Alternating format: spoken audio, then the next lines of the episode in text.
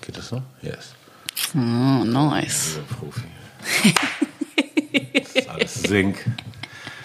Und jetzt droppt ein Beat, den hörst du noch nicht, aber der, der, der droppt dann später für die Zuhörer. Und die sagen, das ist ein richtig fetter Beat kann provisorisch den. Und dann mache ich das Intro und sage, herzlich willkommen, meine Damen und Herren, heute zum Hochkultur-Podcast Folge 5 mit einem sehr speziellen Gast, eine Dame hier aus Berlin, die hier aufgewachsen ist, so wie ich weiß. Ähm, ich bin ein großer Fan von ihrer Gesangskunst, von ihrer Melodiekunst und auch von ihrer Schreibkunst als Sängerin. Und ich kenne sie noch nicht lange, Deinen Namen kenne ich schon lange, aber dich Ja. selber kenne ich noch nicht so lange. Und äh, heute ist sie hier und ist Selina Bostic. Ich nenne sie auch. Wie Sehr geht's dir? schön. Hallo. Ja, schön, schön. dass ich hier sein darf. Ich freue mich krass. Voll, ja. Und wir haben Mega. neulich äh, rausgefunden, da habe ich dich ähm, unterstützt bei einem Video von dir und bin da als ein kleiner Feature-Part drin, wie du ja Yes. auch schon als Feature-Part öfter jetzt bei mir in letzter Zeit aufgetaucht bist. Und da haben wir rausgefunden, dass wir Nachbarn sind quasi hier in Berlin, Genau. ne? weil ich hab, bin genau vor meiner Tür in mein Auto eingestiegen, habe deine Adresse eingegeben und dann stand da 800 Meter und ich war so, okay, das tue ich der Umwelt nicht an und bin mit dem Fahrrad drüber gefahren.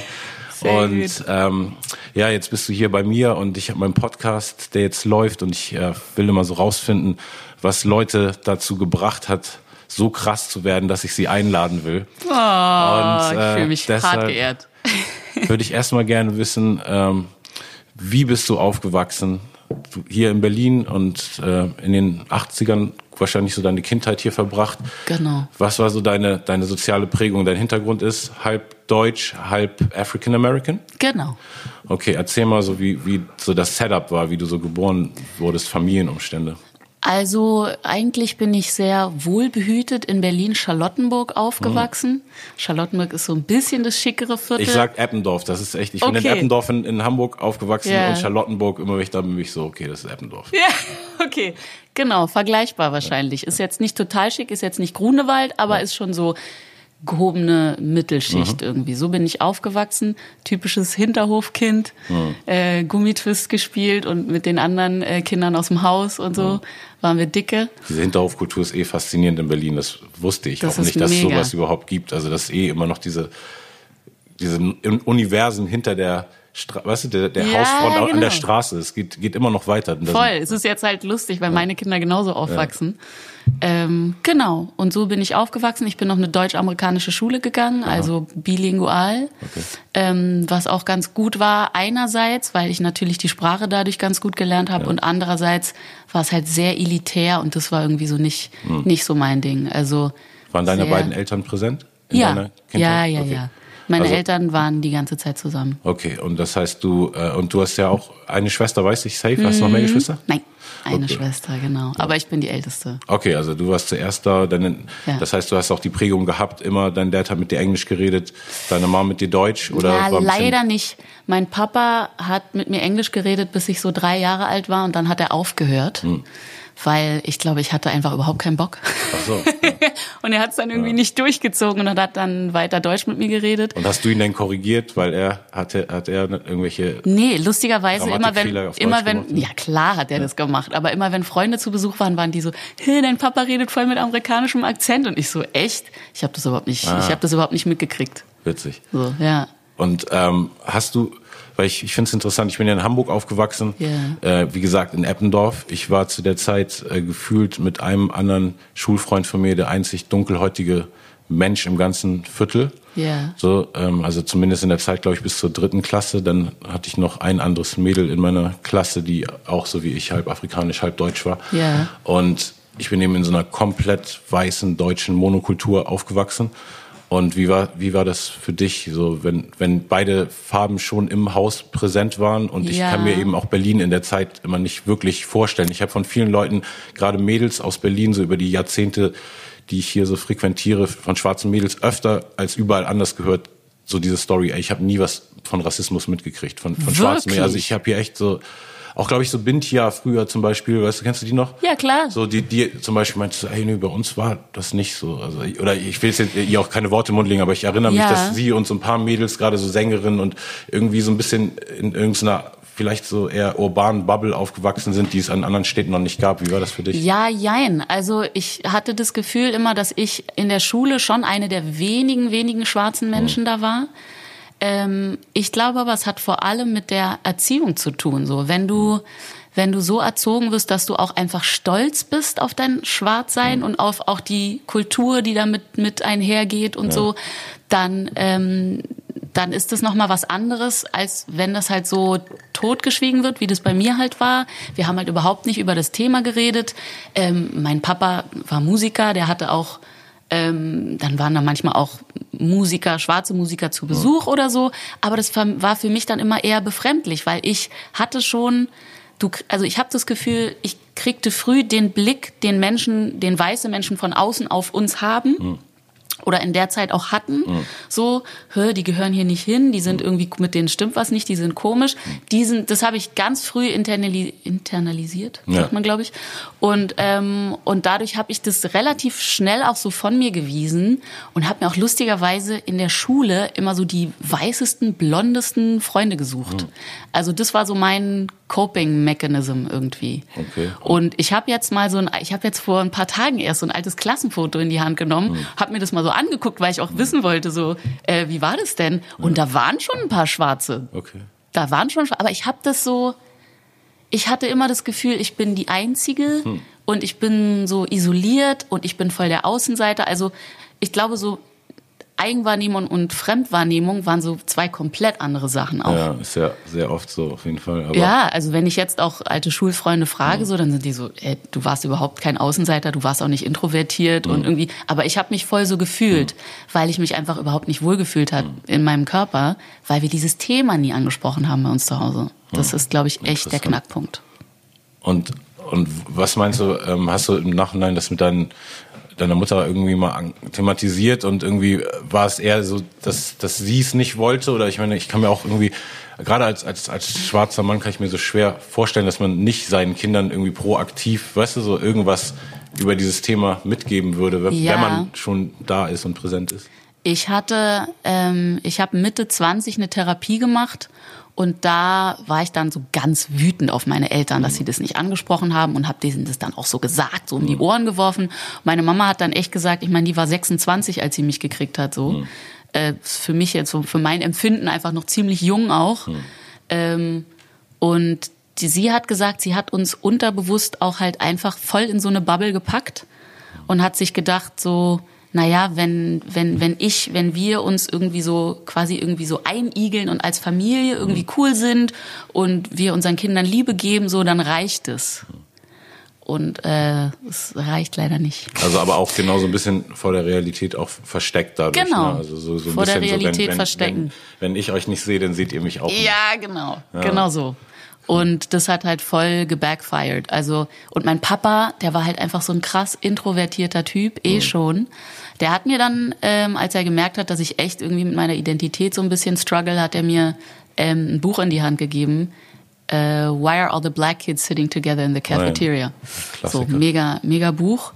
Und ähm, aber er hat nie so wirklich darüber geredet. Mhm. Und er hat aber, meine Mutter hat mir letztens, das war total rührend, weil wir uns jetzt auch nochmal mit dem Thema irgendwie beschäftigt haben und ich das auch nochmal angesprochen habe, einfach weil jetzt meine Kinder da sind mhm. und, ähm, und meine Mutter auch viel Zeit mit meinen Kindern verbringt und ich eben nicht wollte, dass sich das wiederholt. So, ja, ich ne? habe den äh, Podcast äh, von ähm, Tupoka gehört, wo du als Gast warst. Ja. Und äh, gehört, dass du deine Mutter zu einem von Tupokas ähm, Antirassismus-Seminaren für weiße Eltern ähm, oder weiße Familienmitglieder von schwarzen Kids sozusagen genau. geschickt hast. Das genau. fand ich genau. auch super irgendwie. Erstmal fand ich super, dass du es gemacht hast, denn dass deine Mutter dafür offen ist, natürlich super. Und Voll. dann finde ich es auch super, da, dass du da öffentlich irgendwie auch drüber redest, weil es ja irgendwie natürlich auch irgendwie so eine Comfortzone, ne, wo ich auch manchmal merke, so, mhm. also ich ähm, habe auch schon in Interviews gesagt, so oder sa muss sagen, wenn ich über dieses Thema rede, so bei der Sache konnte mir meine Mutter einfach nicht helfen. So. Also ich habe super viele von meinen guten Persönlichkeits, ähm, Personality Traits, also gut, yeah. viele gute Charaktereigenschaften habe ich definitiv von meiner Mutter, aber aber diese eine Sache, da konnte sie mir nie irgendwas Schlaues wirklich zu sagen und ich habe dann auch über mein ähm, Aufwachsen dann später gemerkt, dass sie über ganz andere Wissensquellen dann total in dem Thema gewachsen ist. Aha. Weil sie dann durch ähm, Jobs und, und andere Frauen, die sie kennengelernt hat, ja. dann so einen Einblick bekommen hat. Und manchmal weißt du, muss man es eben anders lernen als, weißt du, als ja, klar. So später lernen vielleicht. So. Aber genau, und äh, wie, wie ist das für dich so? In dem Spirit so, kannst du dir vorstellen oder können wir uns vorstellen, dass unsere Kids auch mal irgendwann im Podcast sitzen und so sagen sie, ja, aber das hat meine Mom nicht so cool gemacht? Oh Gott, garantiert. Krass, ne? ich mich ich glaube, also ich glaube, man kann nie alles richtig machen. Nee, meine Eltern haben es einfach so gut gemacht, wie sie es zu mhm. der Zeit machen konnten, so. Mhm. Und meine Mama hat mir halt letztens ähm, einen Brief von meinem Papa vorgelesen, mhm. ähm, den er an sie verfasst hat, wo er halt einfach so geschrieben hat, ähm, er dachte, es wäre irgendwie gut, wenn man das, wenn man das erstmal weglässt, mhm. dieses Thema. Aber jetzt, da ich irgendwie so Identitätskrise habe und so, merkt er, es ist vielleicht doch nicht so richtig gewesen. Und ja. er hätte viel mehr von sich erzählen müssen und von seiner Kindheit und wie er aufgewachsen mhm. ist, von seinen Erfahrungen so. Und ähm, ja, das fand ich total krass. Und ich finde es halt auch total krass, dass meine Mutter jetzt einfach also einfach dadurch, dass wir durch, durch diesen, also dass wir diesen schweren Weg gegangen sind, der mhm. Konfrontation und auch, wir haben uns auch gestritten und äh, ne, waren beleidigt und waren mhm. irgendwie wütend und sauer und traurig und alles so. Und aber dadurch, dass wir jetzt diesen Weg irgendwie gegangen sind, ähm, hat sie einfach eine ganz andere Offenheit. Echt? Ich habe hier ein Fliegenproblem. Wie hast du genau auf deinem... Auf meiner Mütze. Sorry, jetzt habe ich dich unterbrochen. Nee, alles gut. Ähm, sie hat halt eine ganz andere Offenheit und ich kann jetzt halt voll offen mit ihr reden und sagen so, mhm. ey, ich habe mich letztens irgendwie mit mit 40 schwarzen Frauen getroffen und das war mhm. so ein wundervolles, das ist so erhebend und mhm. und und mega und sie freut sich für mich und sagt nicht so, hm, warum muss ich das denn jetzt? Also weißt ja. du, so sie hat einfach ein ganz anderes Verständnis dafür ja. und dadurch sind wir uns auch viel näher gekommen. Das ist halt mega. Ja, das ist echt super schön irgendwie. Ja. Also auch Respekt an Tupoka, mhm. die interviewe ich auch äh, nächste Woche und das ähm, bin auch sehr gespannt auf das Gespräch und äh, eben Respekt sowieso in dieser ganzen Zeit, wie viel die Frauen, die schwarzen Frauen in Deutschland einfach in, in dieser Zeit die Spokespersons und die, die Leute waren, die, Voll. ne, so, so Tupac, Aminata Touré, Aminata Touré Alice, ähm, ja. auch ähm, Aminata Belli ja. und einfach viele ähm, Frauen, die sich dazu geäußert haben. Ja, du hast ja auch auf jeden Fall, ich habe ja ähm, ein bisschen ähm, reinhören können, ein paar von deinen neuen Songs mhm. und dieses ganze Thema hat ja bei dir auch auf jeden Fall jetzt äh, starken Einfluss genommen in deine Musik, mehr als, glaube ich, ja. je zuvor, vor allem so gebündelt. Definitiv. Und ähm, aber da kommen wir gleich noch zu, ich, zu der neuen Musik. Was mich nämlich ja. gerade interessiert jetzt, was kom komplett konträr eigentlich zu meiner Wahrnehmung von dir ist, mhm. ist, dass du angefangen hast, auch dein erstes Album kam, glaube ich, nicht lange nach meinem ersten Album, also auch irgendwann Anfang der 2000er schon, oder? Mhm. So. Ja. Und du hast angefangen eigentlich mit sehr blacker Musik und deine Musik wurde dann immer weniger Klischee-black, also nicht weniger soulig oder so, aber dann, als ich dich dann wieder irgendwie vor vielleicht zehn Jahren dann mal wahrgenommen habe mit diesem äh, alles Stricher außer Papa, wann mhm. war das ungefähr? 2014, 2015. Genau. Ja, okay, das war vor fünf Jahren. Ja. So, da war es ja auf einmal so richtig deutsche Liedermacher-Rangehensweise. Ja, Aber voll. angefangen hast ja wirklich so ein bisschen, wie das Klischee es damals auch wollte, wenn du ein schwarzes Mädel irgendwie Ende der 90er, Anfang 2000 bist, ja. dann musst du irgendwie, was war damals Destiny's Child oder, oder Brandy oder ne, man muss so versuchen, ja. das, das Pendant dazu auf Deutsch mhm. herzustellen. Ich weiß jetzt nicht genau, also ich, ich habe hab dein Album auch nicht mehr richtig im Ohr, aber ich weiß, dass ich so irgendwie verbucht habe auf, das war eines dieser deutschen Projekte, wo eine Sängerin schon richtig gut war und das war irgendwie so gewollt, wie wir Rapper auch so den Ami-Rap in Deutsch machen wollten.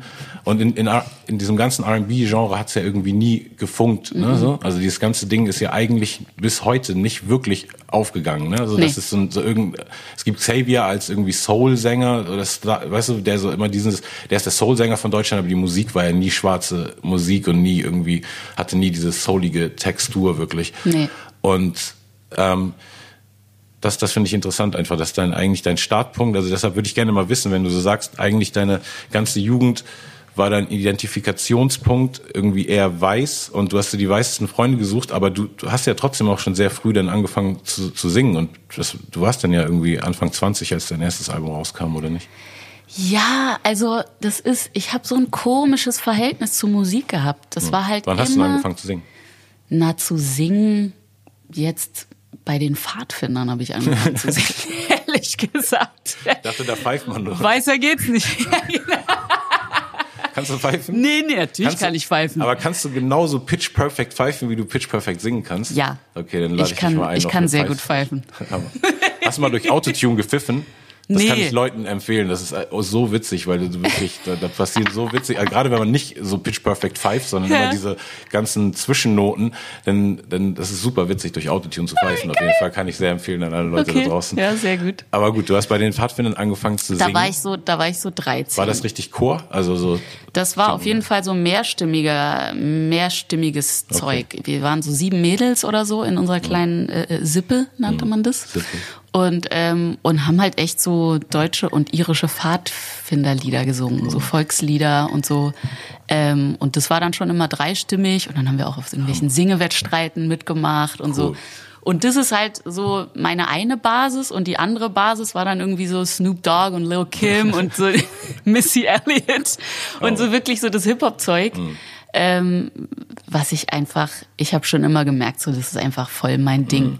Nicht, dass ich es unbedingt machen sollte, so, aber einfach ist meine Musik, die ich liebe zu hören und und natürlich die Messages, die da auch rüberkommen, mit denen konnte ich auch was anfangen, so, weißt du? Jetzt vielleicht nicht my, meinst genau, genau. My bitches and Ja, my bitches. voll. Nee, vielleicht nicht. Aber ich fand's halt irgendwie lustig, so ein bisschen einen auf Gangster zu machen, so. Ich fand das ganz cool. Ja, total. Ähm, aber das waren halt irgendwie so meine beiden, ähm, da schlug mein Herz für, so, ne? Einerseits so dieses Pfadfinder-Ding und in der Natur sein und andererseits so dieses Hip-Hop-Ding. Und ich habe aber eh auch schon vorher Musik gemacht. Ich habe ja mit sieben Klavier gespielt, so. klassischen Klavierunterricht hatte ich sieben Jahre lang. Äh, Klarinette habe ich in der Schule gespielt und so. Ich war immer mit Musik in Kontakt, aber hat halt dadurch, dass ich so unbedingt auf gar keinen Fall diesem Klischee entsprechen wollte, habe ich halt immer gesagt, nee, ich kann das nicht, ich, ist- ich bin nicht gut da drin und so, es geht nicht. Und ähm, Deine Schwester auch Sängerin? die ist ähm, auch Sängerin, aber vor allem Logopädin, Genau, also ich. Vocal Coach. Ja. Genau. Aber sie hat doch schon auch professionell auch. Ja. Ihr auch zusammen, oder? oder? Habt Wir singen so? manchmal so kleine Duette und so. Ah, ja. Wir machen so Coversachen zusammen oder haben auch schon äh, meine Songs zusammen gesungen. Aber schon war dein, deine Musikreise war immer dann deine Musikreise. Also ab dem Moment, wo du, es war jetzt nicht so, dass ihr zu Hause da durch diese Geschwisterdynamik irgendwie Nee. eh ihr euch gegenseitig gepusht wir waren eh zu Hause nicht so, dass wir eine Familie waren, die jetzt viel Musik zusammen gemacht haben oder so gar nicht. Das war irgendwie, es war immer so ein bisschen weird. Und als ich dann so meine Band, ne, das was die, dieses R&B-Projekt halt, Seducer, Ja. was dann äh, 2004 haben wir unser Album rausgebracht, dann dachte ich so, irgendwie dachte ich, das ist das, was man jetzt halt irgendwie gerade so macht und was die Leute hören wollen. Ich habe mich einfach noch überhaupt nicht gefunden. So, das hat einfach seine Zeit gebraucht. Wie war der Prozess damals? War es schon so irgendwie das, also wart ihr so richtig so eine Band, wo alles in der Band passiert ist und dann habt ihr es irgendwie ans Ja. Label abgegeben oder war da viel irgendwie von außen rein? Nee, das war eigentlich alles echt von uns. so ein sehr organisch gewachsenes. Ja, total. Konstrukt. Also so die erste Band, in der ich jemals war, so. Und ähm, wir haben dann irgendwann 2001 im Quasimodo, das ist so ein ganz, äh, so ein ganz äh, verrauchter, Ja, äh, äh, so ein krasser, krasser Berliner Club so. Da haben wir dann Showcase gemacht und da war dann Max Herre, hat uns gesehen und hat gesagt, ihr müsst zu For Music so. Super. Ja. Ja, genau. Aber ich glaube, ich, ich brauchte einfach meine Zeit so. Ich bin einfach eine Schnecke insgesamt. Ich brauche einfach länger für alles. Und, ähm, und habe dann halt mit Seducer das Ding gemacht, habe dann auch irgendwann mal so ganz krassen Pop gemacht. Ein Album, wo ich jetzt so überhaupt nicht mehr drauf stehe. Von den Seducer-Sachen sind da Songs aus der Zeit hängen geblieben? Also gibt's da so Songs, wo du, wenn du jetzt einen Gig hättest, sagst, so, oh, den spiele ich ab und zu, oder? Ich habe nie dran gedacht, ehrlich gesagt, aber ich finde, da sind echt gute Songs drauf. Also, und auch persönliche Songs so. Also es ist schon irgendwie auch ein Teil von mir gewesen damals, total. Ähm, aber ja, irgendwie ist die Reise halt so ein bisschen woanders hingegangen. Und dann warst du, glaube ich, auch irgendwie, ähm, wart ihr mit Sedusa auch mal bei Freundeskreis dann irgendwie auf Tour mit oder bei Max mm -mm. oder so? Nee, uns gab's ja relativ kurz. Ja. Also ähm, ich war dann mit Max mal unterwegs ja. äh, und habe Background gesungen bei ihm. Mhm. Ähm, und durfte dann da auch einen von meinen Songs singen und so. Mhm. Aber wir, äh, ich glaube, wir hatten so eine Tour und dann haben wir uns halt aufgelöst so. Okay. Weil es musikalisch irgendwie so auseinanderging. Ja. Und dann Pop und dann bist du ja irgendwann, bist du ja, hast du Farin Urlaub kennengelernt und hast angefangen, da auch mit zu singen oder war das schon vorher? Das war einer meiner ersten Background-Jobs. Das war schon 2001. Wow, okay. Ich war die erste Background-Sängerin, weil da hat er erst okay, seine also Band gerade, seine, seine Solo-Band gegründet. Ja. Und da war ich seine erste Background-Sängerin. Oh, ich will sie töten.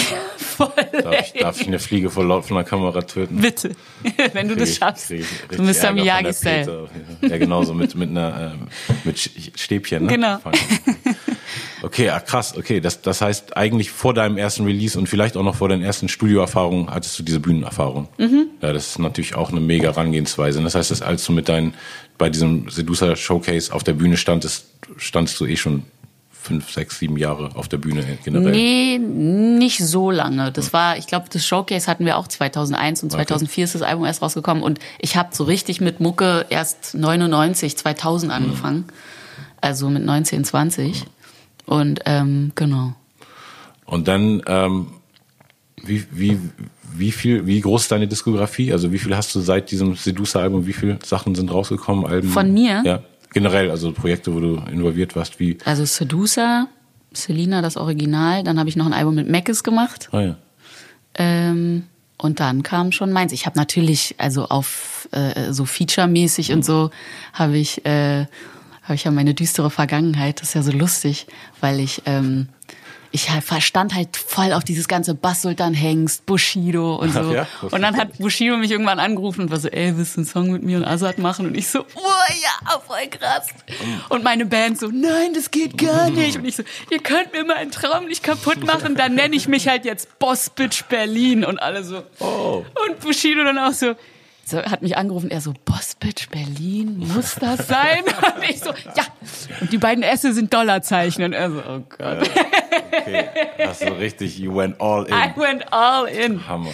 Ja, das war so meine, meine Gangster-Hip-Hop-Phase. Fand ich super. Ich habe das total abgefeiert. Ja, vielleicht sollte man die nochmal zurückbringen jetzt. Ich glaube, jetzt wäre die Zeit. Also vielleicht könnte Boss Bitch Berlin jetzt nochmal ein Streaming-Star werden in 2020. Was meinst du? Auf jeden Fall. Voll, ein paar Trap-Beats, ein bisschen Autotune. das ist ja mein kleines Side-Projekt. Ein paar, paar Markennamen einfach aneinander rein. Genau. Das, das, das, das ist so meine, meine zweite Persönlichkeit dann voll. Ja, witzig, ey, dass du, dass du sowas auch hattest. Ich hatte ja meine ja. Bling-Bling-Phase und so, ja, so, äh, so, viel Zeit eben in Amerika verbracht und ja. irgendwie auch gemerkt, da, weißt du, passe ich so gut, gerade in dieser Rap-Welt, ne, so gehe ich total unter sozusagen im Positiven, also denkt keiner, ich bin von woanders, sondern dachten alle, ich bin von da und war ich so, ja klar, und dann kaufe ich mir auch Bling-Bling und dann.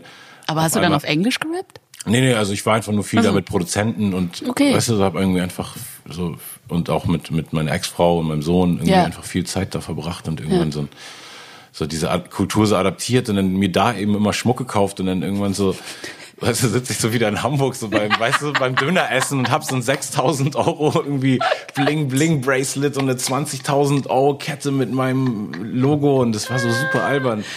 Und also jetzt im Nachhinein, aber damals war es so richtig wichtig, genauso wie, wie jetzt. Äh, für, weil irgendwo für muss man ja sein Geld ausgeben. Ich war noch nie irgendwie für Sparen. Natürlich. Deshalb jetzt bin ich eben so, ja klar, ich kaufe mir den neuen MOOC für 9000 Euro so und, und sehe seh das als richtig sinnvolle Investition. Aber genauso sinnvoll habe ich eben damals das gesehen, irgendein Logo mir in, in Gold und Steine zu machen. So, wie ne? geil. Das ist, das ist schon witzig, wenn man so. Ja ähm, wenn man so eine dokumentierte History hat. Das finde ich ja, einfach so voll. geil an meinem Leben. Weil, ähm, wie ist das bei dir? Hast du so Regrets? Bis, also anscheinend nicht, weil sonst würde es ja nicht die Boss Bitch Berlin nee, Story so, so direkt auspacken. Also eigentlich so, wirkst auch so, als wenn du sehr cool damit bist, was auch immer du gemacht hast und auch wenn äh, ja, ich finde, es gehört so auch alles, ich finde, es gehört auch irgendwie alles dazu. So, man zweigt dann manchmal so ein bisschen ab und dann geht man mal so da lang und dann geht man da lang und dann findet man das cool und dann ein Jahr später findet man das, was man vorher gemacht hat, total uncool. Das ist, ich glaube, so ist es einfach. Man entwickelt sich weiter und man lernt dazu und so Geschmäcker ändern sich auch von mir ständig. Total, ja. Also,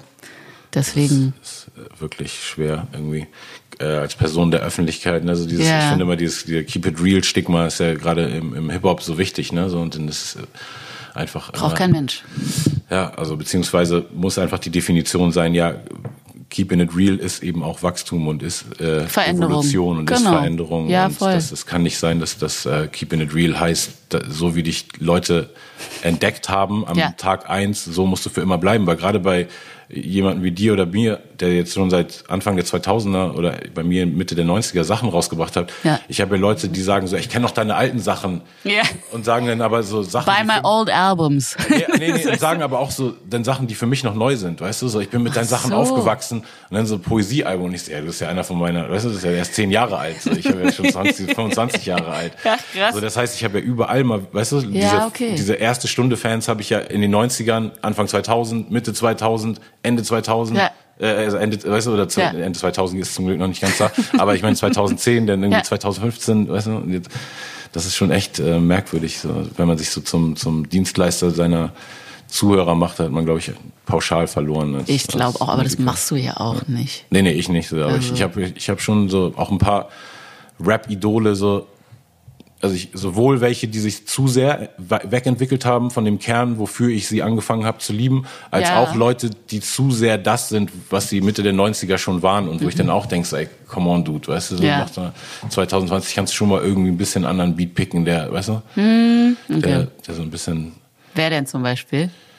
also ich zum Beispiel, ich, Redman, jetzt hat er gerade eine richtig coole drei-Song-EP neulich rausgebracht, so. Ah. Aber der war so zum Beispiel so ein Dude, wo ich so die ersten acht Alben komplett, ich fand alles geil und dann ist er genau, also kam eben nie irgendein extra Level nochmal dazu, so Ja. dass, dass irgendwas an persönlichen Texten kommt. So bei mir war ja auch ziemlich viel so, ich bin der Geilste, ich kiff viel, ich bin, weißt du so, ein Punchline hier, Punchline da, Wortspiel Ja. da, Flow, Pattern hier. Ja. Und dann irgendwie ab 30, so ab dem Dis, wo ich herkomme, Album, da, wo Album ähm, 2009 kam das und da war ich so um die 30. Mein Sohn kam gerade in die Schule und das ist ja auch, glaube ich, für einen Mann nochmal so.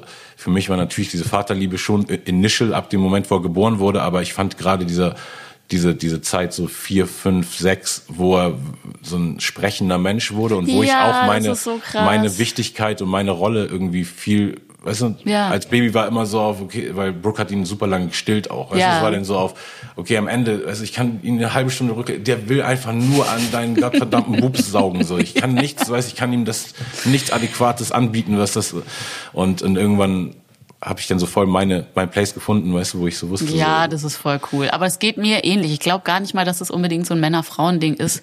Ich finde auch Kinder mit, mit vier ist einfach, du kannst einfach schon voll mit denen Genau, quasseln ja. und Also Sachen Moment, unternehmen und so. Menschen richtig werden. Und da, Ja. die, diese ganzen Schalter gleichzeitig eben 30 werden, ist ja, glaube ich, oder ne, diese ganzen runden Mhm. Geburtstage sind ja immer bei Menschen, glaube ich, so, dass, dass man so denkt, jetzt es muss sich eh irgendwas ändern oder man hinterfragt mehr, als man Ja. es das Jahr vorher getan hat. Ja, voll. Und dann eben zusätzlich dieses, dass die Vaterrolle irgendwie mehr äh, gespürt habe.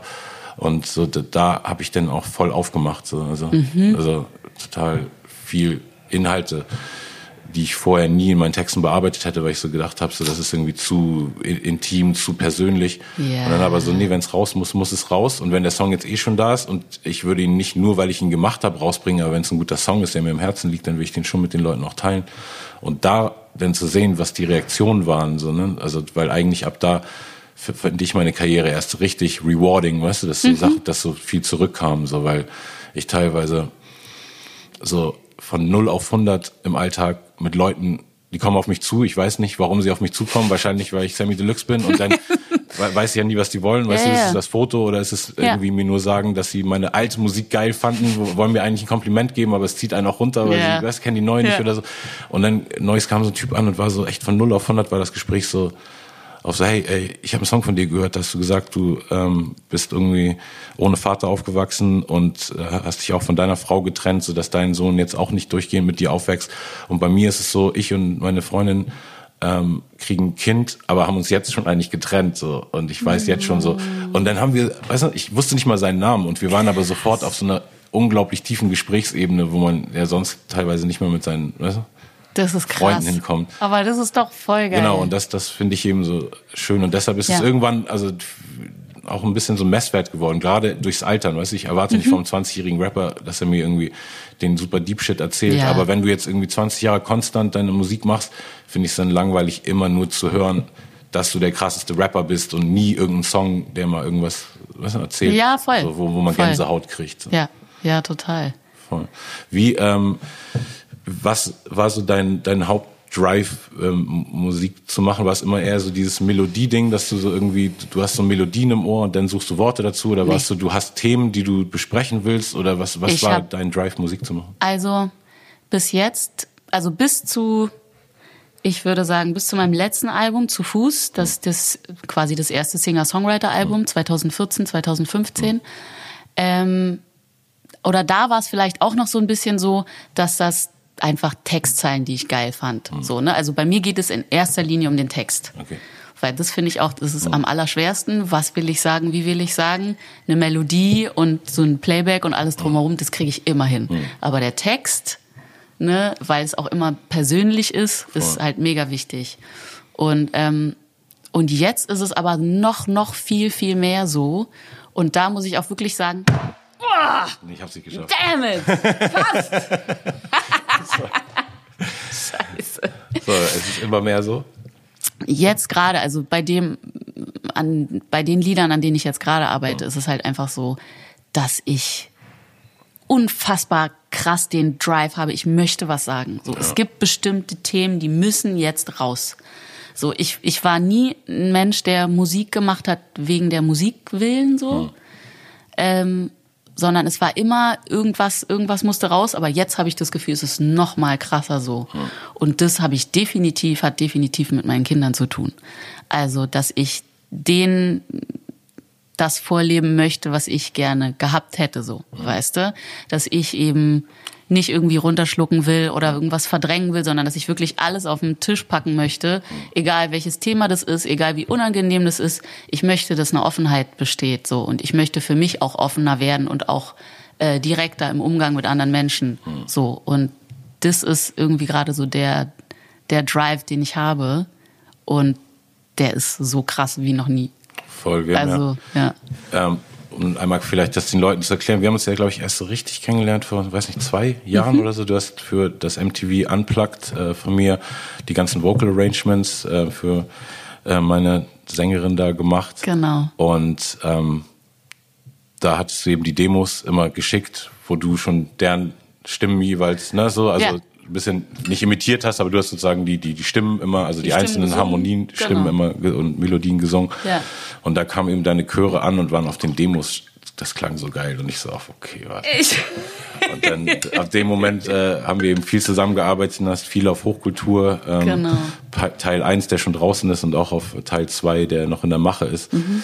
Sachen gesungen und äh, da habe ich so, so deine, deine Range gecheckt und irgendwie auch wirklich verstanden, so, okay, du, du bist einfach eine mega Chor, also du kannst krasse Chöre aufbauen und, mhm. und, äh, und bist aber auch total into Body Percussion, also du machst mhm. auch gerade bei deinen eigenen Songs super viel, ähm, weißt du, auf, auf den Körper hauen, schnipsen. Genau, stampfen. Stampfen. Alles. Alle. So, ähm, wer waren denn so Artists, die, die dich als Künstlerin so wie deine Facetten, die du jetzt präsentierst, gibt es da so Künstler, die dich geformt haben oder Boah, also was dieses Body Percussion Ding angeht, gibt es, äh, willst du es nochmal hm. probieren? Komm.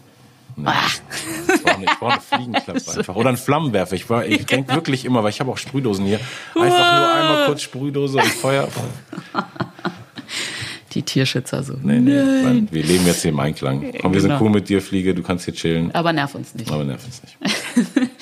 also was so Body Percussion und so angeht, ähm, ist es definitiv Camille ja, aus Frankreich. Ne? Die, äh, genau, die französische Sängerin, die hat mich krass beeinflusst, als ich so ihr eines Album gehört habe, mit dem sie auch durch die Decke ist, ja, so in Frankreich. Äh, da war ich richtig so, okay, krass, das will ich auch machen. Das war komplett, glaube ich, nur. Das war fast komplett. Also da war dann mal irgendwie so ein E-Bass oder so ja, dabei oder auch so ein paar andere Elemente. Aber es war alle Elemente, die es man war fast hört, ein A cappella-Album eigentlich. So. Also. Ja, das war halt echt krass. Und ich habe ja an meinem letzten Album auch mit ihrem Produzenten gearbeitet. Mhm. Super netter äh, äh, Brite, super netter Typ. Mhm. Ähm, genau, also die auf jeden Fall. Dann natürlich, also dieses Chor-Ding, so, mhm. ne, ich, ich liebe halt Chöre über alles. Und da kannst du von irgendwie meinen Pfadfinder-Roots irgendwie mhm. gehen, wo ich das ja schon irgendwie aufgesaugt habe, ja. zu den ganzen Leuten, wo ich Background gesungen habe, also Farin Urlaub und, und, und Udo Lindenberg und Max Herre und so. Da haben wir das ja auch ständig gemacht. Mhm.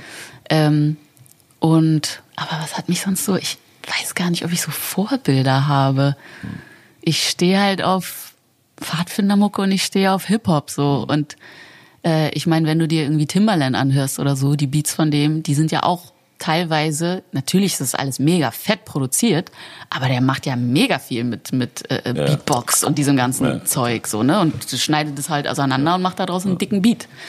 Mhm. Und ähm, irgendwie sind es so von, von allen, nehme ich Und wer mir so. war, wer war so, hast du so zum Beispiel so wie Lauren Hill, könnte ich mir jetzt vorstellen, so gab es irgendwie so ein Mädel oder eine Sängerin oder kann ja auch ein Sänger sein, aber ich glaube irgendwie gerade dieses, äh, bei Frauen habe ich das Gefühl, so viele schwarze Mädels früher so Lauren Hill war dann auf einmal so, oh krass, das ist so, die spricht mir so krass Ich hab- aus der Seele und oder Ja, gab's so eine, bei mir war so, also eine gab's gar nicht. Ich nee, würde wo sagen so mal genau Erika so sein wolltest oder dich dann genauso angezogen hast eine Zeit lang oder irgendwie so, die so Nee. richtig dich geprägt hat. Nee, gar nicht. Ich hab halt voll viel, also wenn ich jetzt so zurückdenke, ich hab halt voll viel Erika Badu gehört und Jill Scott. Ja.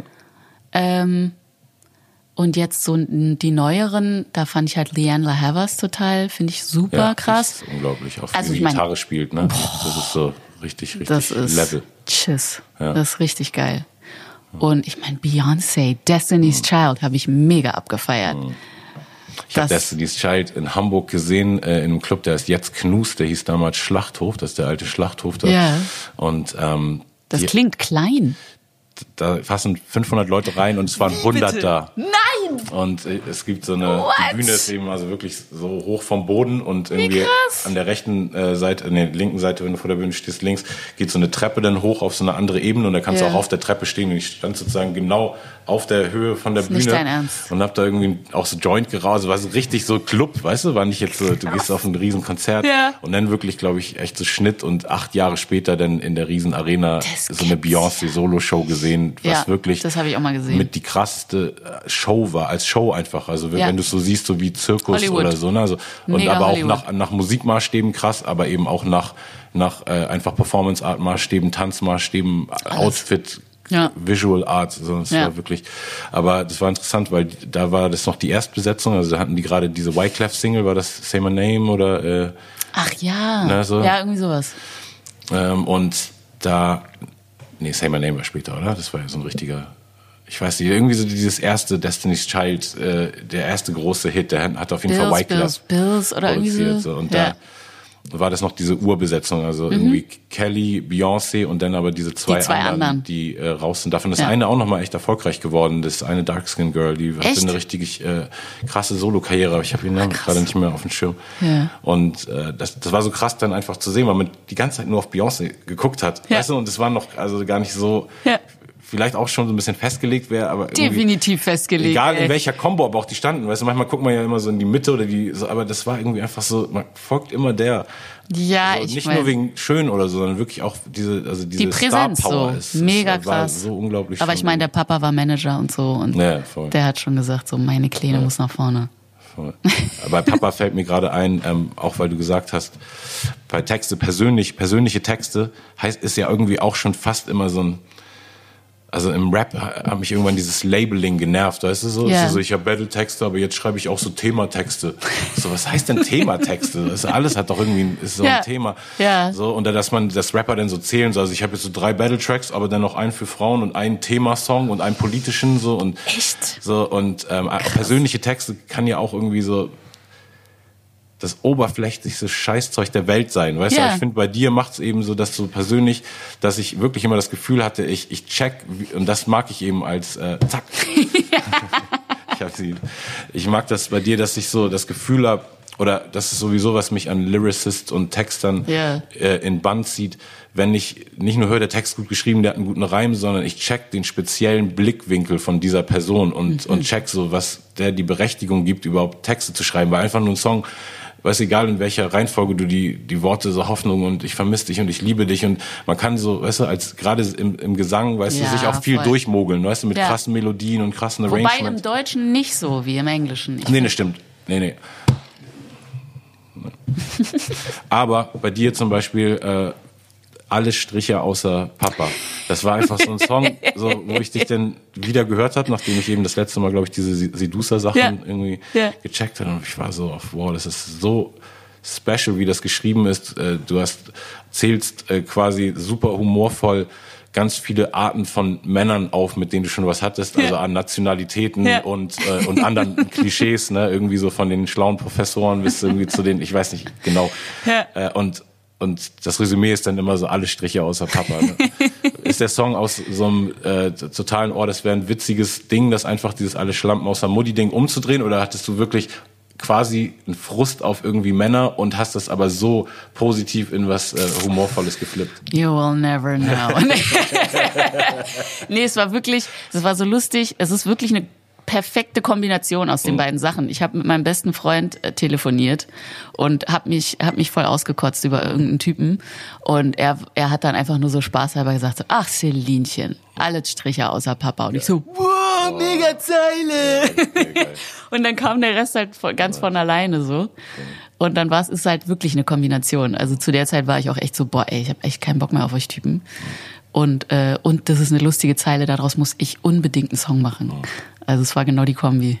Und ähm, für, für mich war es eben so, denn auch ich habe mir das, auch das Video damals angeguckt und auch so dein ganzes optisches und mhm. und wie wie deine ganze Kampagne zu dem Album optisch war, es war eben super weit weg von allen Black Girl Klischees quasi fand mhm. ich, ne? Also es war so nicht jetzt extra auf, ich mache mal jetzt auf super Deutsch, aber es war eben so, ich mache mal jetzt nicht irgendwie Weißt du, es muss yeah. immer High Heels sein und es muss immer irgendwo ein Strobolicht blinken, weil yeah. ich R&B-Sängerin bin, sondern ich genau. bin auch im Schwarz-Weiß-Video einfach mit meiner Klampe auf der Straße. Irgendwie erinnere ich auch so ein bisschen mhm. so die Szenerie und ähm, war das einfach nur eine Reflexion von, wie du eh bis zu dem Zeitpunkt dich entwickelt hast und wie du als Mensch warst und zu dem Zeitpunkt warst du dann, hast glaube ich auch alles independent gemacht, ne, ohne genau, Label. Genau, dass genau. das quasi einfach nur eine Reflexion war, so, ey, ich mache jetzt eh alles, deshalb muss ich mich nicht verstellen oder war es auch so, hast du so ein bisschen das so als Image auch Nee. Ge nicht gekünstelt, aber weißt du, hast du es kreiert oder war es wirklich nur, weil keiner die gesagt hat, jetzt, äh, ja, aber wir geben dir jetzt 100.000 für dieses Album, deshalb musst du aber auch jetzt das Lackkleid tragen und, weißt du, so, oder irgendwelche komischen, weißt du, gerade Frauen ja. werden ja immer in irgendwelche komischen ja, optischen Rollen dann gezwängt, wo dann der irgendein Manager A&R denkt, so, das Kleid jetzt oder der, das Outfit oder. Ja, ich meine, geilerweise war das bei mir jetzt nie so, dass ich das Gefühl hatte, ähm, das Label oder irgendwelche Manager sagen mir, was ich machen muss. Also es war schon, war schon immer mehr oder weniger alles auf meinem Mist gewachsen so. Aber da zu der Zeit, als ich das, als ich Papa geschrieben habe auch, habe ich gemerkt so, okay, das ist mein Ding, einfach Gitarre spielen, weil ich Gitarre irgendwie habe ich ja mit mit 13, 14 bei den Pfadfindern gelernt und die habe ich dann so wieder rausgekramt und war so, ey, das ist voll geil. Das mache ich das doch mal. So.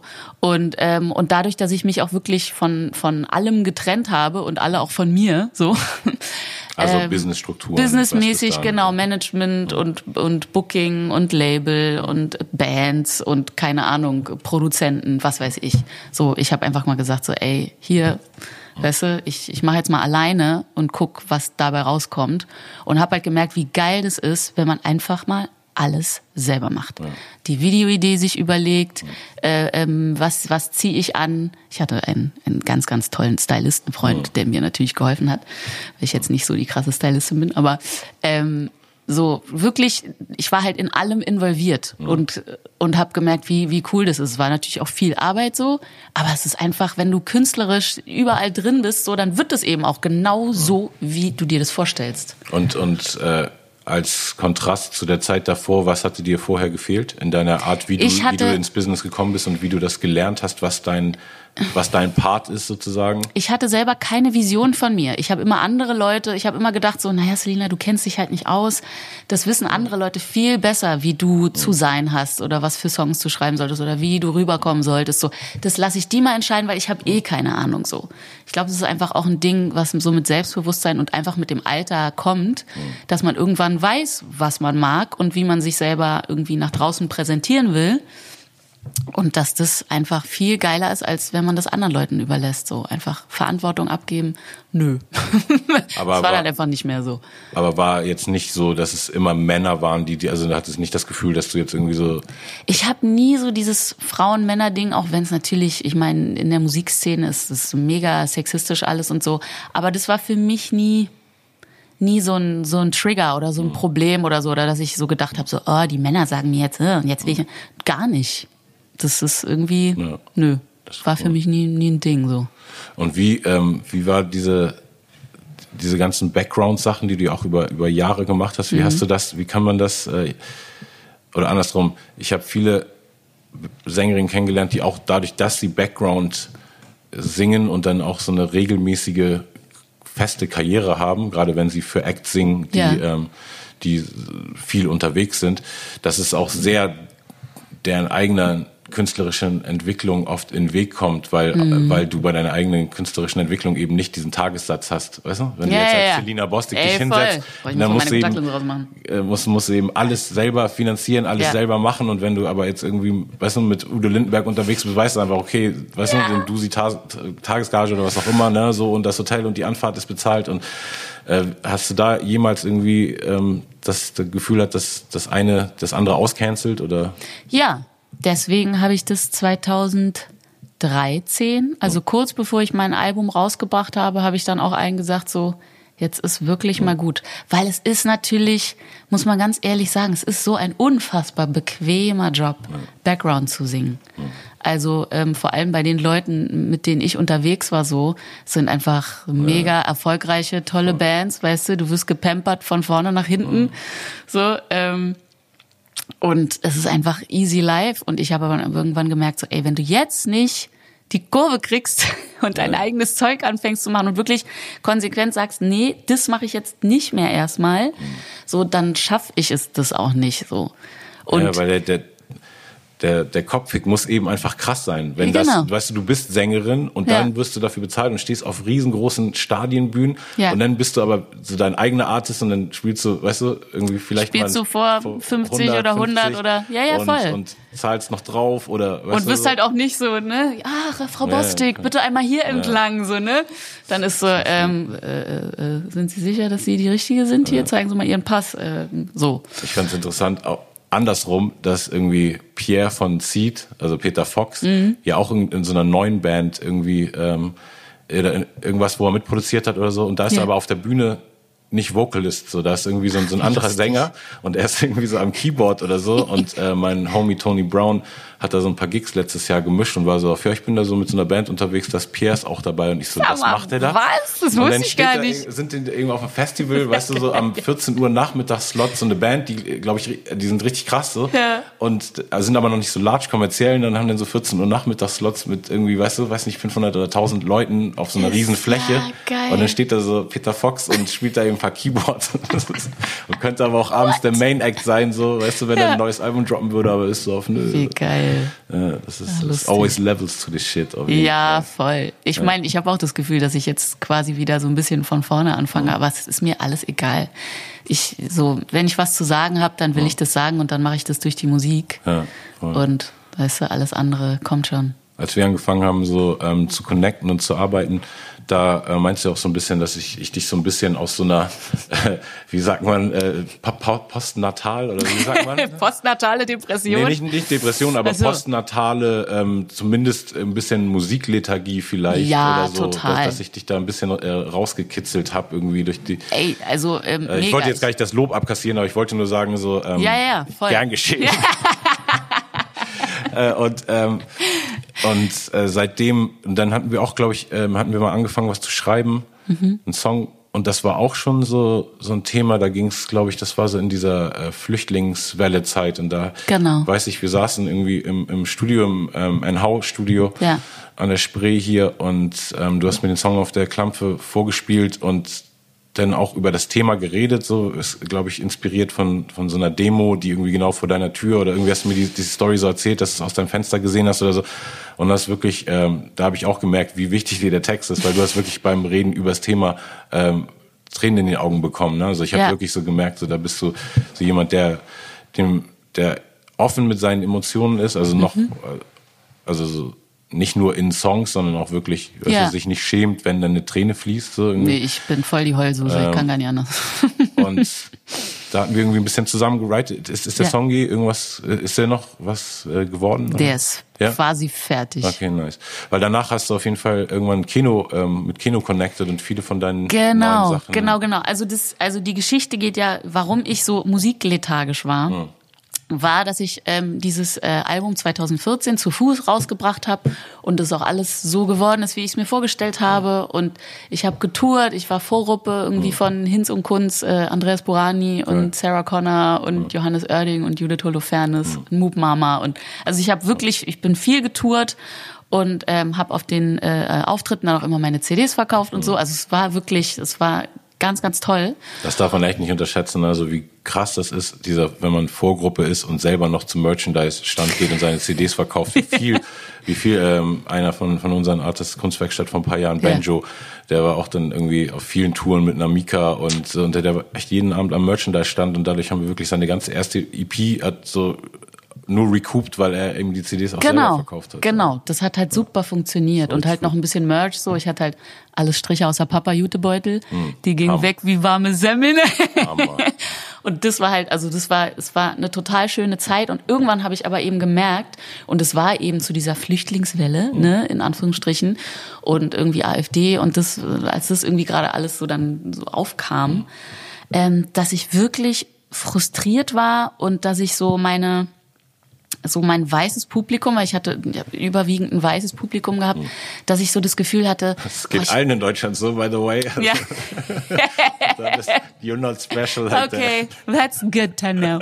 Aber ich war so ein bisschen so, ey, ich, weil meine Lieder waren so positiv und optimistisch ja. und, und lebensbejahend und mhm. die Leute haben mir immer gesagt, oh, und ich gehe mit so einem schönen Gefühl irgendwie mhm. aus deinen Konzerten und ich war so, ey, irgendwie will ich euch gar kein gutes Gefühl. Ich habe irgendwie, mhm. ich bin so frustriert gerade mhm. in diesem Land und was hier politisch passiert und eigentlich, ich will was ganz anderes sagen. So, ich will gar nicht euch ein schönes Gefühl machen. Und und daraus kam dann irgendwie so ein bisschen diese Lethargie, weil ich das Gefühl hatte, ich kann das gar nicht in Musik machen. Das geht gar nicht. Dachte ich damals irgendwie so. Und dann war das ganz gut, dass ich schwanger geworden bin und irgendwie meine beiden Kinder innerhalb von zwei Jahren irgendwie ja. gekriegt habe. So. Ja, da haben wir, und, haben wir eine gute Ausrede, genau, das war, alles mögliche andere nicht zu machen. Genau, das ja. war dann so für, fürs Außen irgendwie so, ja, nee, ich bin jetzt erstmal irgendwie Mama und bla bla. Mhm. Und ich dachte mir aber so, ey, das war's mit der Musik, ne? Ja, so, war, ich war echt, so? das war wirklich, ich war so, nee, ich muss irgendwas machen, was wirklich was bewirkt. Vielleicht mache ich irgendwas Soziales, oh, aber ich weiß nicht. Äh. Und habe halt echt irgendwie so gehadert. Und dann kam doch irgendwann wieder so ein, zwei kleine Textzeilen und musikalische Ideen, aber ich war immer noch so, nö, mhm. nö, mache ich nicht. Und dann hatte ich eben die Idee, mich mit Keno zu treffen, weil ich wusste, ne, ich war ja mit, mit Mama auf Tour gewesen und ich wusste, wir verstehen uns einfach super. Und Keno hat halt auch so ein paar politische Texte, die ich super finde, weil ich ja. finde es mega schwer, über, über politische Themen ja, ja, zu, Zu, zu singen. So, ich finde, das ist echt so der schmale Grad zwischen, na, das sollt ihr jetzt aber nicht machen, und wirklich so eine Message haben. Ja, das Herz berühren oder eben genau. irgendwie einfach nur irgendwelche komischen Phrasen dreschen, die, die genau. auf, auf Demoplakaten auch stehen könnten und dann sind. Ja. Und die Leute so belehren wollen und so, das wollte ich halt alles gar nicht. Und, ähm, und dann habe ich mich halt einfach ein Wochenende bin ich nach Hamburg gefahren und habe mich mit ihm getroffen. Und da haben wir halt auch nie wieder leise geschrieben so. Mhm. Und das war für mich so, wir saßen beide irgendwie heulend bei, bei ihm im, im Studio. Und waren so, das kann doch jetzt gerade nicht sein, was haben wir hier für einen Song gemacht? So, das ist der, der persönlichste, äh, krasseste Song, den ich jemals gemacht habe. So. Und äh, der sagt genau das, was ich sagen wollte. So. Wollen wir ihn spielen? Wenn du ihn jetzt schon so anziehst. Ja, so, klar. Wir wollten es eh machen, deshalb.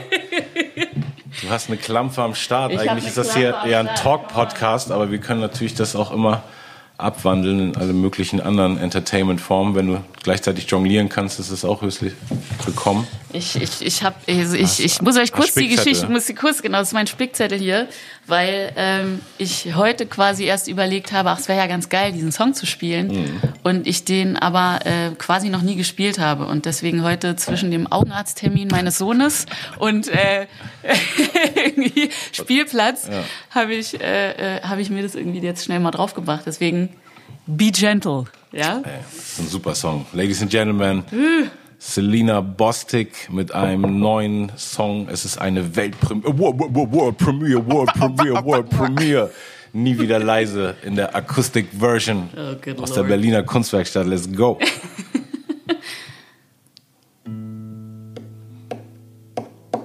Ich schau in den Spiegel und will jemand anders sein. Ich bin ein braves Kind, warum bin ich ganz allein? Ich bin doch so klein, warum fall ich trotzdem auf? Ich fühle mich so, so unwohl in meiner Haut. So lange, so lange leise, so lange leise, so lange, lange leise, lange, so lange, so lange leise. Solange ich den Spiegel meide, kann ich mein Licht nicht sehen. Ich such mir falsche Freunde, Freunde, die nichts verstehen. Ich lach bei Witzen mit, die auf meine Kosten gehen. Senke den Blick, schlucke die Tränen. Ich war, ich war so lange leise, ich war leise. Betonung auf war.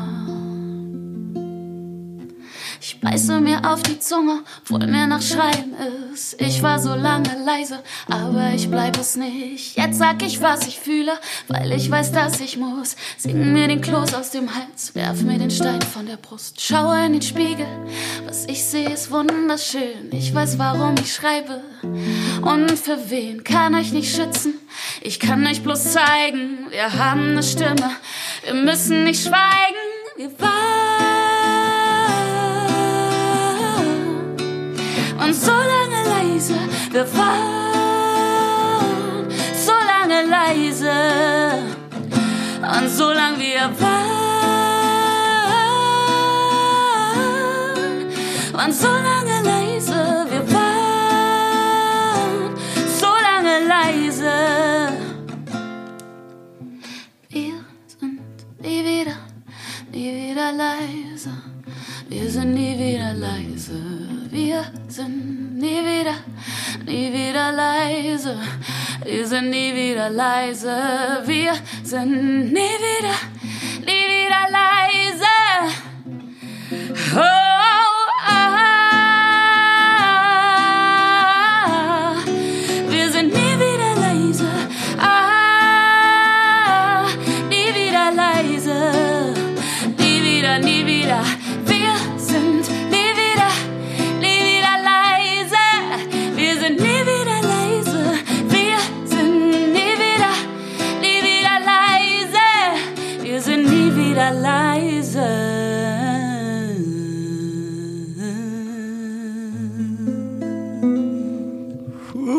More Fire. Oh Gott. Ich glaube, es hat noch nie. Musik in diesem Raum hat noch nie so gut geklungen. Aber ich habe auch gute Dankeschön. Boxen, aber ich habe noch nie irgendwas. In, also jetzt, wo wir Nachbarn sind, kannst du einfach öfter, kannst du einfach zum Proben öfter mal vorbeikommen. Das ist Mach ich echt, das ist unglaublich. Ich habe wirklich auch schon echt mit vielen Leuten gesungen und ich bin ja kein ausgebildeter Sänger oder so Ja. und äh, weiß so eben, wo mein Limit da ist. So, aber irgendwie wirklich, ich habe echt als Joke immer gesagt, wenn ich mit Selina singe, dann denke ich, ich bin das Krümelmonster und du bist einfach so ein so ein, so ein, so ein Engels-Elfenwesen. So deine Töne sind so. Ey, also ist, deine Stimmkontrolle ist so krass. Irgendwann äh, musst du mir echt auf jeden Fall noch mal ein bisschen Gesangsunterricht geben, bitte. So einfach Sehr so. gerne. Ich weiß, auf das Level komme ich nicht, aber, aber vielleicht. Nee, Du hast andere Qualitäten, sagen wir es mal so. ja, auf jeden Fall, echt. Aber es ist, äh, es ist echt so, so schön. Dankeschön. Das ist richtig, richtig, richtig ich, Oh, ich fühle mich sehr, sehr geehrt. Voll schön, dass ich hier Fan quasi meine. Musik und auch echt, weil die Songs ähm, so eine richtige Dringlichkeit haben, aber Mhm. ich finde eben auch nicht irgendwie, also du hast, ich, ich habe das Gefühl, du würdest auch keinen Song machen, nur weil eine Dringlichkeit da ist, wenn du nicht die richtigen Worte Ja, findest. Ne? Also so geht dir auch so wie mir, dass so egal wie wichtig dir ein Thema ist, so ich sehe Man darf es nicht verkacken mit den Genau. falschen Worten, so auf keinen Fall. Und ich äh, finde den Song unglaublich stark. Das ist auch der, wo ich äh, am Anfang äh, den Leuten erzählt habe, dass ich äh, vielleicht ein, wenn, wenn ich schön genug vor der Kamera war, dass ich vielleicht eine Millisekunde in dem Video davon zu sehen bin. Mhm. Und ähm, einen anderen Song, den äh, du bei Tupoka premiert hast Mhm. in ihrem Podcast, den fand ich auch super vom Ansatz, weil du hast einen Song, heißt der doppelt gemoppelt oder wie heißt der? Doppelmoppel. Doppelmoppel. Genau, Doppelmoppel. Ähm, und es geht nicht um Körperfett. es, es geht darum, äh, dass ja gerade bei, ähm, bei dem Mix, den wir sind, so in Englisch, ähm, das glaube ich, so Half-Cast, sagen Half-Caste, viele. Und, ja. und äh, Deutsch sagen viele so halb schwarz. Ne? Also ich, ich sag's Ja. irgendwie auch manchmal um Sachen irgendwie, weißt du, da ist der Schwarz und da ist der Halbschwarz. Irgendwie ist es einfach komisch, Ja. weil man sich irgendwie zu irgendwas, äh, weil man sich halbiert. Halbiert, ne? ja. Und dann, Man ähm, ist so nichts Ganzes Genau. irgendwie mit dieser Beschreibung. Und auch den, den Grundumstand, um, um das einmal kurz vielleicht vorher noch so zu checken. Bei mir war es so, ich wurde einfach äh, nicht von allen weißen Leuten schlecht behandelt, Mhm. aber auf jeden Fall habe ich immer gemerkt, dass ich anders behandelt werde. Also auch ein bisschen so, alle haben mich anders behandelt. Es gab vielleicht ein paar Ausnahmen. Ja. Und bei schwarzen Leuten haben mich vielleicht auch ein paar mir mal gesagt, ich bin nicht schwarz, aber generell war so das erste Mal, wo ich einen Raum mit schwarzen Leuten gefunden habe, war so Bruder. Weißt du? Also so haben mich die Leute Bruder genannt und da war so für mich sehr deshalb schon klar, auf welche Seite ich mich positioniere, wenn da die Leute mich Brüder nennen und da Mhm. Die Leute mich Neger nennen. So, Ja, weißt du? voll. Also deshalb Voll. ähm, sagen wir, wir sind schwarz, aber sehen, wissen natürlich auch für uns selber, dass es Unterschiede gibt. Wir wissen ganz genau, dass es viele von unseren schwarzen Brüdern und Schwestern, die nicht ähm, weißes Blut noch in sich haben und eine hellere Hautfarbe haben, dass die auch noch viele größere Obstacles in der Gesellschaft haben. Unfassbar, voll krass, Und, und ja. das ist wirklich so quasi, je dunkler du bist, desto schlimmer Desto wird es. schlechter So. bist du behandelt, ja, Genau. total. Und ähm, du hast eben diesen sehr smarten Song geschrieben, wo du sagst, ich bin nicht halb, ich bin doppelt. Und Mhm. einfach so diese, ich, ich habe auch das ähm, mit Schwarz-Weiß damals einen Song gemacht, wo Ja. ich auch so diese, diese beiden Welten zusammengebracht habe und Ja. ich sag, ich bin irgendwie dies und das. Ja, und, also mir geht's darum, einfach so diese, diese Energie wieder zu, zu sich zu nehmen, so die einem so, so ein bisschen durch den Alltag, in dem man irgendwie so lebt und überlebt, einfach genommen wird. So, weißt du, es wird einem so oft so die Energie gezogen von irgendwelchen Leuten, die blöde Kommentare abgeben und denken, sie machen Kompliment oder was weiß ich so, weißt du, Leute, die über meine Kinder urteilen, irgendwie, weil sie irgendwie so aussehen oder ne, also man wird ja immer, die Menschen stecken andere Menschen sehr gerne in Schubladen so. Total. Und ich will einfach, äh, also mit, mit Doppelmoppel vor allem, aber auch mit meinen anderen Songs einfach so sich so die Energie wiederholen und, und so meinen Leuten geben, weißt du? Ja, voll. Das fand ich auch interessant. In dem ähm, Podcast bei Tupoka hast du gesagt, ähm, das, den Begriff hatte ich noch nie gehört, dass du gesagt hast, dein Sohn wird als schwarz gesehen und deine Tochter wird als weiß gesehen, oder? Meine Tochter wird weiß gelesen. Gelesen, genau, sorry, gelesen. genau, nicht Ja, ge- genau. ge- ge- gelesen. Das finde ich auch Ja. interessant. Also das, das heißt quasi, wenn du mit deinen beiden Kids auf der Straße bist so Mhm. und deine Tochter ein paar Schritte weiter von dir wegstehen würde, neben einer weißen Frau, würde man vielleicht eher denken, ah, das ist die Tochter von der weißen Frau. Genau, meine Tochter hat blonde Haare und, und grüne äh, Augen und halt helle Haut so. Und ähm, wenn die mit meinem Mann dann irgendwie läuft und die laufen voraus und äh, mein Sohn und ich laufen hinten oder so, dann denken die Leute jetzt nicht, dass wir eine Familie sind. Ne? Ja.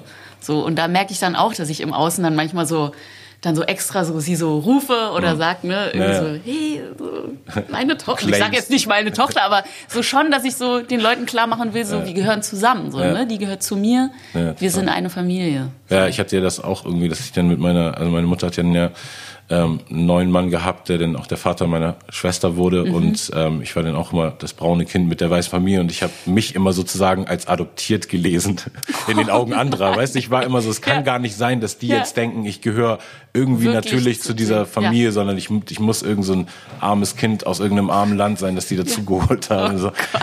Ähm, aber wie ist denn das, wenn man, ähm, wenn man, wenn man zwei Kinder hat und sich auch wirklich aktiv durch die Perspektive dieses, ähm, durch die Elternperspektive quasi die, das Bewusstsein, dass, dass Kinder in der Welt aufwachsen, lässt dann ja die, die Welt eh immer anders sehen. Ne? Voll. Also jedes Gutmenschenargument ist ja immer so, ich will nicht, dass meine Kinder in dieser Welt aufwachsen. So deshalb, du, ist ja ganz normal, dass man immer, was auch immer einen stört an dieser Welt, weißt du, egal ob es Ja. Umweltding ist oder Ja. Rassismusding, man sagt, projiziert das ja irgendwie immer dann auf seine Kinder. Ja. Wie ist denn das, wenn du dich jetzt wieder mit diesem Thema Rassismus so beschäftigst und dann irgendwie weißt, dass quasi dein Sohn es erleben wird, dass es quasi keinen Weg daran vorbei gibt und deine Tochter aber eventuell, wenn es nicht als Thema immer wieder aufgebracht wird oder sie Naja. deine Stories nicht miterlebt oder von ihrem Bruder, also für sich selber das oder ja genau, erzähl einfach mal. Also ich, ich, ich, ich bin gespannt, wie das, wie das sich alles entwickeln wird, so weil also meine Tochter erlebt halt auf eine andere Art und Weise Rassismus, die ich wiederum nicht nachvollziehen kann, weil sie wird Rassismus über mich oder über ihren Bruder irgendwie mitkriegen, so ne. Ähm, mir ist es einfach nur wichtig, also ja, mir ist es wichtig, dass wir als Familie da offen drüber reden, so. Und ähm, dass ich meine Kinder auch das, und das muss ich bewusst machen, weil das gibt's jetzt in Deutschland nicht so viel, einfach, dass ich die in Black Spaces bringe, so. Mhm. Dass die einfach auch mit anderen schwarzen Kindern zusammen sind, mhm. aufwachsen. Ähm, ich meine, ich bin eh jetzt gerade voll aktiv auch in der Community und so, mhm. und dann nehme ich sie halt mal zu irgendwelchen Treffen mit mhm. oder so, und dass es einfach so eine Normalität wird und dass sie einfach mitkriegen, die sind nicht falsch, mhm. sondern die Menschen, die dann vielleicht mal auf sie gucken, die haben ein Problem. Ja. Wir haben kein Problem. So, mhm. weißt du? Total. Das ist, das ist mir eigentlich wichtig. So, dass klar wird meine Tochter andere, irgendwie andere Erfahrungen machen, aber sie wird trotzdem auch Rassismuserfahrungen machen. Mhm. So, einfach, weil ich ihre Mutter bin. So, mhm. und, äh, ja. Wie siehst du das denn mit diesen Safe Spaces? Weil ich meine, ich finde, ähm, es ist irgendwie einfach immer eine andere Perspektive, wenn man selber eben gemischt halb und weiß und halb schwarz ist. Man kann automatisch, glaube ich, die weiße Perspektive immer ein bisschen besser nachvollziehen oder nicht nicht pauschal, ne, so, aber ich meint für mich irgendwie persönlich, weil ich mit so vielen weißen Leuten aufgewachsen bin, ja. dass ich eben viel von von dieser Perspektive ähm, verstehe, wenn es sowas wie so eine pauschale Perspektive gibt's ja auch nicht. Aber mhm. ähm, worauf wollte ich hinaus? Ähm, ich wollte darauf hinaus. Hm, Faden verloren. also ich, ich kann dazu sagen, bei mir ist es, glaube ich, wirklich phasenweise so, mit diesem weiße Perspektiven besser, besser äh, nachvollziehen oder so. Hm. Im Moment. Ah, genau. Ich, ich weiß, worauf ich hinaus wollte. Ah, ich wollte darauf hinaus, gibt es zum also du, dein, dein Mann ist ja weiß. Ja. Und wie, wie ist das denn, wenn man, wenn du so sagst, ich gehe jetzt in, zum Treffen, wo du einfach auch nicht mitkommen könntest. Mhm. Aber es ist dein Mann. Ja. Weißt du, also wie, wie äh, weiß ich, ich weiß ja, wie ich für mich selber irgendwie diese, diese Sachen rechtfertige, aber ich finde es immer interessant für die Leute auch so zu erklären. Also wie, womit rechtfertigen wir diese Safe Spaces? Damit, dass, eben keine weißen Leute da sind und einfach keine Gefahr ist, dass, dass äh, irgendwie irgendwelche rassistischen Kommentare fallen. So. Ja. Und ich finde es irgendwie auch, also ich muss dann aber auch, wenn ich in so einer Gruppensituation bin, irgendwie dran denken, so krass, dass ich meine Mutter nicht mit, weißt du, so, Ja, ehrlich gesagt bin ich da so ein bisschen, äh, äh ich habe vielleicht kompromissloser oder ja. so. Ähm, ich, ich merke, was mir gut tut und was, ähm, was demnach eigentlich dann auch meiner Beziehung ja. gut tut und unserer Familie auch gut ja. tut, ist im Moment, wenn ich mich mit schwarzen Menschen umgebe. Das ist einfach Fakt. Das ist jetzt gerade so. Das war früher, ich, also ich habe das Gefühl, ich, ich, ich, ich kippe gerade so vom einen Extrem ins andere. Früher hatte ich wirklich 99 Prozent weiße Freunde, so. Und jetzt gerade habe ich wirklich, ich habe einfach Lust, mit meinen schwarzen Schwestern und Brüdern zu chillen. So, äh, vielleicht wird sich das auch irgendwann wieder anders entwickeln. Ich, ich, hab, ich bin immer in so Phasen drin. Aber jetzt gerade habe ich echt, finde ich das auch völlig legitim und feiere das auch mega krass ab, dass ich irgendwie einfach gerade nicht mit, so viel mit Weißen chille. Und mein Mann ist zum Glück so sensibilisiert, hm. dass er das auch gut heißt und toll findet und unterstützt und äh, mir ja. viel Spaß wünscht, so weißt du? Voll. Auch als ich, äh, als ich bei euch Neues war, hatte die auch erzählt, dass auch die Kindergartengruppe, mhm. ne, was war von deiner Tochter oder so noch, Genau, das, die das, ist sehr, auch sehr, sehr weiß. Genau, so. das, äh, da hatte er dann irgendwie erzählt, dass, dass ihr da jetzt so das Diversity Project sozusagen genau. startet. So. Ja, dann, genau. Ja, ich finde es ist eben auch super immer schön zu sehen, wenn man einfach diese wirklichen Verbündeten dann hat, weißt du, die sich dem Problem annehmen. So. Also für mich ist das Voll. auch in, in äh, quasi Partnerwahl irgendwie un, ungewollt immer so ein Ding auch schon geworden. Also dass mhm. ich, ich konnte mir nie wirklich vorstellen, irgendwie mit einer nicht, also mit einer weißen Frau äh, ein Kind zu machen zum Beispiel ja. und dann irgendwie, weißt du, das erklären zu müssen und dann dafür,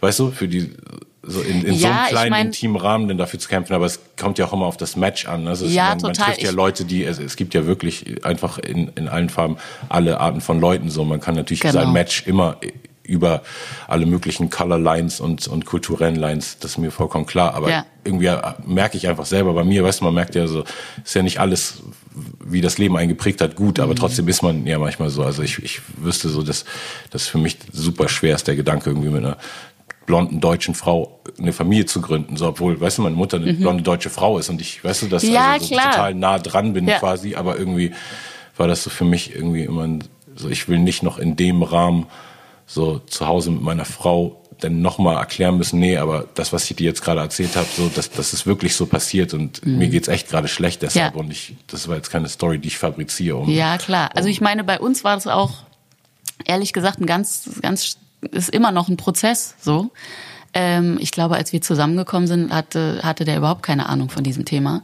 Und tollerweise ist es aber einfach ein Mann, der, der, der wachsen will und der sich weiterbildet und der dann eben auch, wie meine Mutter dann ein paar Jahre später, ja.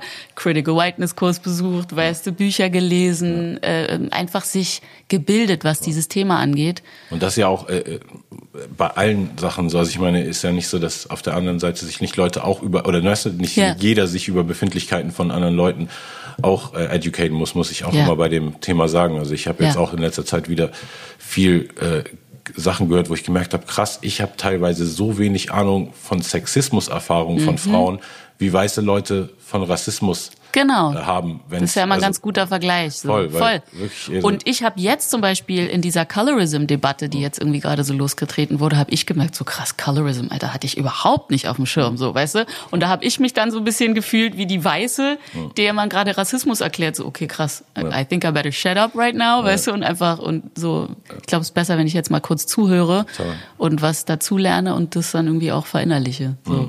Also, ja, ich meine, wir lernen ja alles ständig, so. Ja. Das ist ja das Schöne am Leben. Denke ich auch, auf jeden Fall. Ähm, was steht ein Album an oder machst du eine EP oder was sind diese, diese schönen Songs, die ich da jetzt alle schon kenne? Was, was wird das Gesamtwerk? Wird es ein Performance Art? Es, es Spektakel.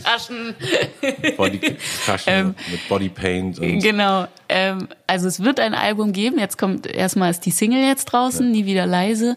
Aber ich arbeite definitiv an einem Album, was äh, ich sage jetzt mal wagemutig Anfang nächsten Jahres droppt. Nice. Ja. Da freue ich mich sehr drauf. Und ähm, du machst es auch wieder wie dein letztes Album komplett independent. Yes. Also, yes. Ja. Selbst ist das ist Frau. der Plan, Voll. genau. Ja. Das ist cool. Was kannst du ähm, gerade jungen Frauen irgendwie als so, so, so mitgeben im, im Sinne von so, wie du dein, dein Business so aufbaust, so was ist so dein, dein Hustle, was ist dein Drive oder was würdest du zum Beispiel, wenn, wenn du jetzt so eine junge Selina, du, du hast, so wie du es erzählt hast, hattest du ja nicht so eine Mentorin damals oder eine so eine, weißt du, Frau, die dich so mhm. unter die Fittiche genommen hat und so gepusht. Wenn du jetzt so ein Mädel irgendwie ähm, treffen würdest, so was, was wären so deine, wie würdest du sie teachen? Also, hm, ich glaube erstmal brauchst du ein gutes Team um dich rum, einfach Leute, mit dir, wo du das Gefühl hast, die, die, die sind richtig für mich gerade in dem Moment.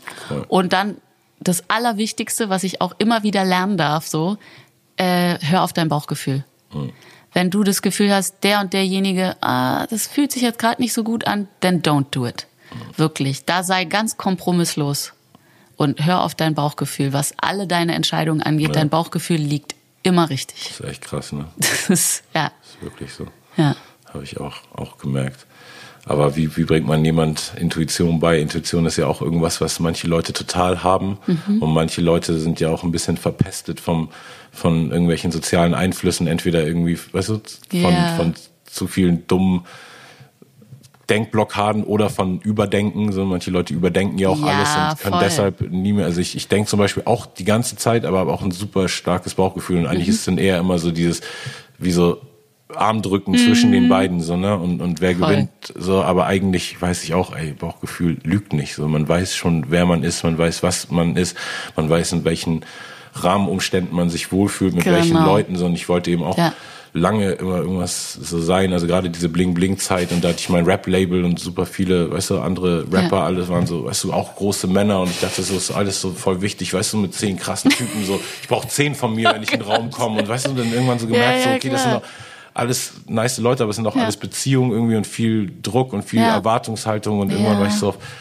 habe ich das so alles weg und dann danach eben voll das Gegenteil. Also wirklich nach meiner Bling Bling und irgendwie 7XL Phase war ich dann so mit Reggae Band unterwegs und dann so, weißt du, bis die Sonne rauskommt und weißt du, so ganz anders irgendwie, weil ich dann echt so das so wie wie wie Urlaub, weißt du, so von der Großstadt ja. erstmal so direkt auf eine einsame Insel gezogen, genau. so, so ein Kontrast und dann irgendwann wieder so in der Mitte eingependelt, wo ja. ich so merkst, und ich bin eben auch all das. Ich habe auch eben Bock manchmal irgendwie laut und prollig und Schimpfworte so, aber ich habe auch Bock manchmal genau. sensibel und irgendwie gefühlvoll. Und ich glaub, ja. ja, voll. Ja, aber ich, ähm, ich bin froh, dass du trotz, ähm, obwohl du keine so tolle Mentorin hattest wie du eine wärest, dass du trotzdem so krass geworden bist. Das ist auf jeden Fall ein Fast Stretch. Danke. Und ja, wie gesagt, ich freue mich sehr auf deine Sachen und jetzt in diesem Jahr wirst du ja wahrscheinlich auch nicht mehr großartig live unterwegs sein. Kann, man kann nicht, Leider nichts, man kann nichts also, promoten. Ne? Deine nee. Single ist jetzt sozusagen raus, wenn die Episode genau. droppt. Ne? Ja. Und ähm, und ansonsten sollen Leute dir folgen, Instagram, was machst du? Gibst, gibst dich auf Facebook, twitterst du jeden Tag eine äh, Twitter habe ich noch nicht äh, angefasst, ich aber, ähm, aber Facebook und Instagram auf jeden Fall. Selina Bostik. Genau. Yes. Und äh, ja, da bin ich äh, rege unterwegs. Es gibt jetzt dann hoffentlich auch schon Merch für meine Single. Was wieder Jutebeutel oder was? Jutebeutel, natürlich. Jutebeutel Nie wieder lazy Jutebeutel und. Festivalbändchen und so. Das ist geil. Ja, genau. Ja, sehr gut. Äh, wie, wie kommen diese ganzen Sachen so zusammen mit Merchandise? Machst du auch alles selber? Ich habe also. ich hab jetzt äh, letztes Wochenende habe ich diese habe ich diese habe ich die Faust gezeichnet. Und habe das alles irgendwie so ja äh, ich, ich habe überall meine Finger drin auf jeden Fall. Es macht mir auch so einen Spaß einfach. Ja, do it yourself. Auf jeden ja. Fall Respekt für alles, außer ein großer, großer Kritikpunkt ich hatte dich gebeten, dass heute deine Ohrringe mit deinen Socken in Neonfarben matchen und das oh, hast du oh, leider damn. nicht erfüllt. I'm also du, you look fabulous, aber, aber it doesn't really match like it usually does. Also so ein bisschen slight disappointment. Nächstes Mal bin ich wieder, wieder in Neonfarben. Ja, aber dafür hast du den Raum hier so schön klingen lassen, auf jeden mm. Fall. Meine Damen und Herren, Selina Bostik, Hochkultur Podcast, schaltet irgendwann wieder ein oder macht's nicht, aber checkt diese Dame auf jeden Fall aus. Yay. Peace out. Danke.